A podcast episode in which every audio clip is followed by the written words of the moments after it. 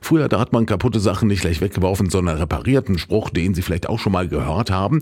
Und da ist auch was dran, denn unsere Ressourcen, die sind ja endlich und unsere Müllberge unvertretbar angesichts der Möglichkeiten, die wir haben, sie zu vermeiden. Mit Anne Schnückel von der Kreisabfallwirtschaft Hameln-Pyrmont sprechen wir heute über den von der Bundesregierung und auch der EU wird derzeit beabsichtigt, ein Recht auf Reparatur von Produkten einzuführen. Ziel für uns alle muss es sein, Ressourcen zu schonen und die Müllmenge zu verringern.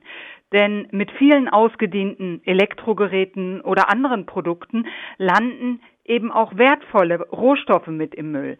Beispielsweise Smartphones, die ersetzt werden müssen, weil der Akku nicht ausgetauscht werden kann oder Kleidungsstücke, die so schlechte Qualität sind, dass sie schon nach dem zweiten Waschen in der Waschmaschine unbrauchbar werden.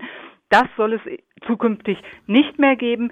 Hier strebt die EU eine Änderung an. Und eine ähnliche Regelung gilt ja bereits jetzt schon für einige größere E-Geräte. Ja, bereits mit der Einführung des neuen sogenannten EU-Energielabels, das war schon im März 2021, sind strengere Anforderungen an die Reparierbarkeit von Elektrogeräten in Kraft getreten. Nicht für alle, aber bei, bei einigen größeren ist das der Fall. Also Hersteller von zum Beispiel Kühlschränken, Spülmaschinen, Waschmaschinen oder auch Fernsehern werden seitdem verpflichtet, Ersatzteile für diese Geräte über einen bestimmten Zeitraum vorzuhalten.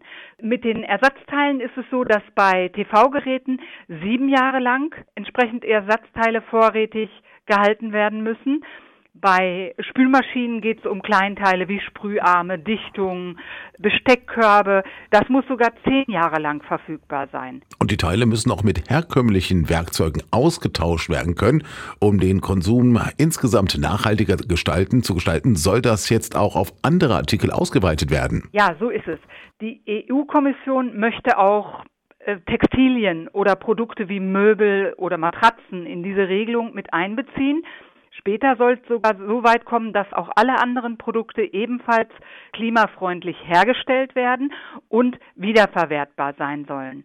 Allerdings gilt hierbei auch, das muss man ganz offen sagen, das gehört dazu, die Einstellung der Verbraucherinnen und Verbraucher zu den Produkten muss sich ändern und zwar muss man von der häufig vorherrschenden Wegwerfmentalität wegkommen.